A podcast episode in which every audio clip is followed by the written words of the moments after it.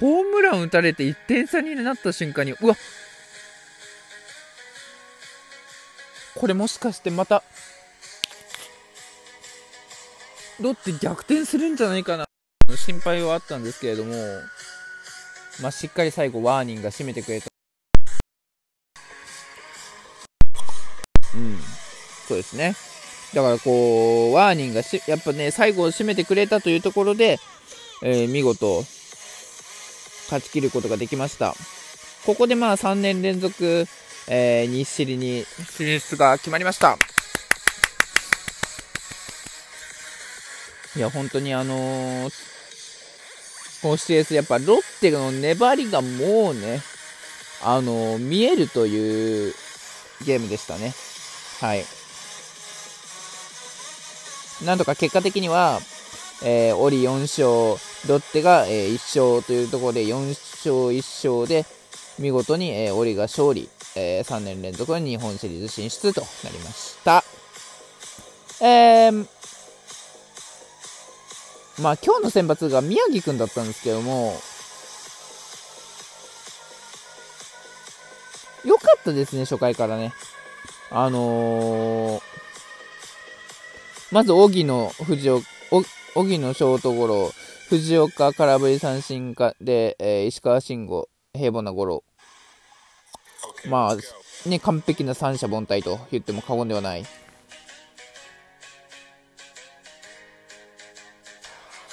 で、あと、今日は何が良かったかというと、宮城くんの得意なスライダーが、むっちゃくちゃ切れてたんですよ。つもはね、じゃあなんで宮城くんがフラフラ、フラフラレギュラーシーズンではしてたかというと、ね、3回も完封してんのに、2桁上げてるのになぜ、ね、今年はもう宮城くんガチャで投げてみないとわからないよっていう状態にまでなってしまったのかというと、主な原因は、ストレートのキレとカーブのキレと、えー、スライダーのキレです。主に出てくるのがやっぱスライダーのキレなんですよ。このスライダーのキレの良さが良ければ良いほど宮城くんの状態はいい。で、このスライダーのキレが悪いと宮城くんの状態はかなり悪いと。だからもうキレが全くないって場合は、もう完全に、ああ、もうフラフラしてるなと。初回からフラフラしてるなって僕はあの、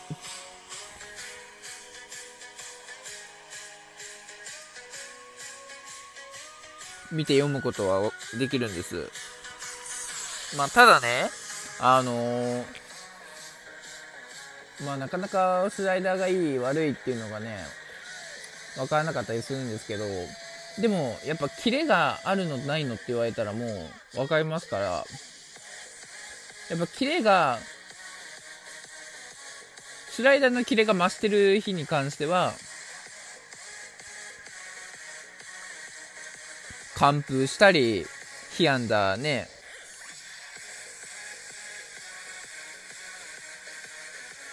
2とか3とかで収めれて、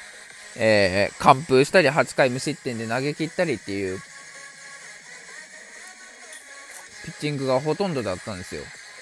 もう本当に今日の宮城君の状態は全然いいと言っても過言ではなかったっていうぐらいの、えー、キレの良さっていうのはやはりスライダーのキレの良さなんですよ。で、まさしく今日はそのスライダーのキレがあの、ありました。もう初回は、初回もそうなんですけど、やっぱもうあのー、荻野ショートゴロにしたときに、確かこれスライダー投げたんでしたっけ？そうですね。2, 2球目にこれスライダーを見逃ししました。荻野が。しかもいいところでキレッキレなスライダーが来たんですよ。で、2球続けてスライダー、キレあるスライダーがね、来てこれを見事にショートゴロにできたというところでございました。さあ、えー、ロッテは、えー、種市。僕ももちろんながら種市の心配はありました。なんか最近種市良くないなーっていうのは、あの、僕でも、ね、情報としては入ってきてましたし、何より種市が、まあ、ブルペンでなのわかるんですけど、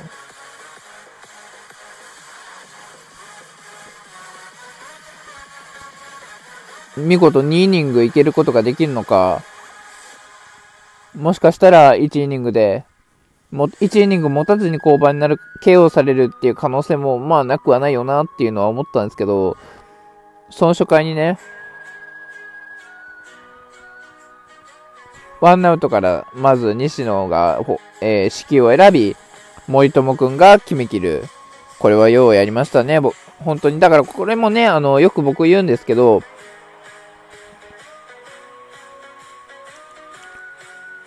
塁へ出たら、一発で試合を決めなさいと僕はよく言います。で、一発で試合を決めなさいってことはどういうことですかというと、ね、塁が埋まってる、もしくは、ね、1、2塁、1塁でもいいですよ。そんな状態でタイムリーを放ち、長打もしくは、えー、何か違うね、えものでもいいですし、何でもいいんですよ。まあでもできるだけ、僕は長打が一番、あの合ってるなっては思います。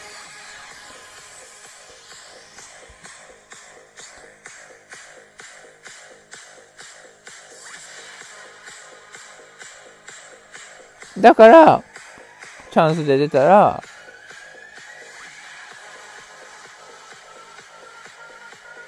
その瞬間に試合を決めなさいと、ね、えー、僕は、えー、何度も述べております。ただ、この2点で、こっからね、えー、っと、種市が崩れるのかって思ったら、まあ、思った矢先セデーニョ君が空振り三振というところで、まあ、ちょっと今日はセデーニョ君が良くないのかなーというのはありました。で、ここからは2回以降は、2, 2回はね、あのワンアウトから若月と、えー、マーゴに空振り三振で、種市がえ無双し出すというところでございます。で、2回も、あ宮城くんはヒット許したんですけど、この被安打1のみ、安田と山口を見事に三振。これもスライダーのキレはありましたね。だからこのスライダーのキレがあるない、で、宮城くんの状態ってわかりますから、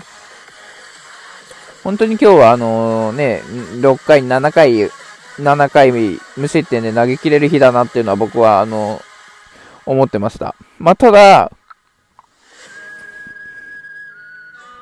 CS なので、6回で下ろすかなっていう感じはしますけどね。で、えー、しかし、ね、3回は三者凡退。4回には石川慎吾にヒットを許す、石川慎吾と茶谷にヒットを許し、これで被安で3になるものの、スリーアウト。5回は三者凡退。6回は荻野にツーベースを許したものの、後続を抑えて、っていうところで、これポランコもね、カーブに三振、いいスライダーの落差がね、ありましたね。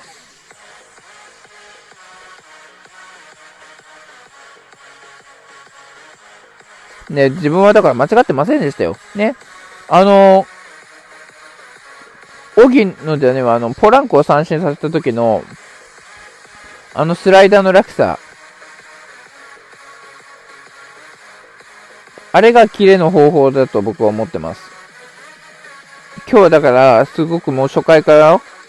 スライダーのキレもありましたし、ストレートのキレもありましたし、うん、変化球のキレも多彩だったっていうのはあるんですけど、唯一、まあ、課題として言うのであれば、